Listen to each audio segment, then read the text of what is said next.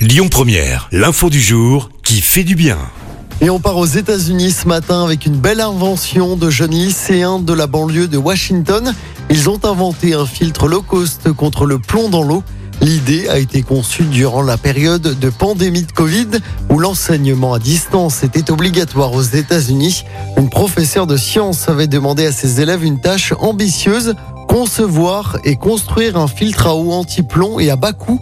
Il faut dire que plus de 10 millions de foyers américains reçoivent toujours leur eau du robinet via des canalisations en plomb. Une telle exposition étant particulièrement nocive, notamment pour les enfants. Les lycéens ont donc réussi leur mission. Ils ont inventé un filtre à eau anti-plomb qui s'attache au robinet et qui ne devrait coûter qu'un dollar.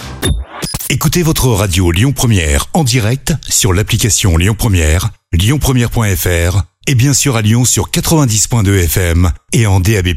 Lyon Première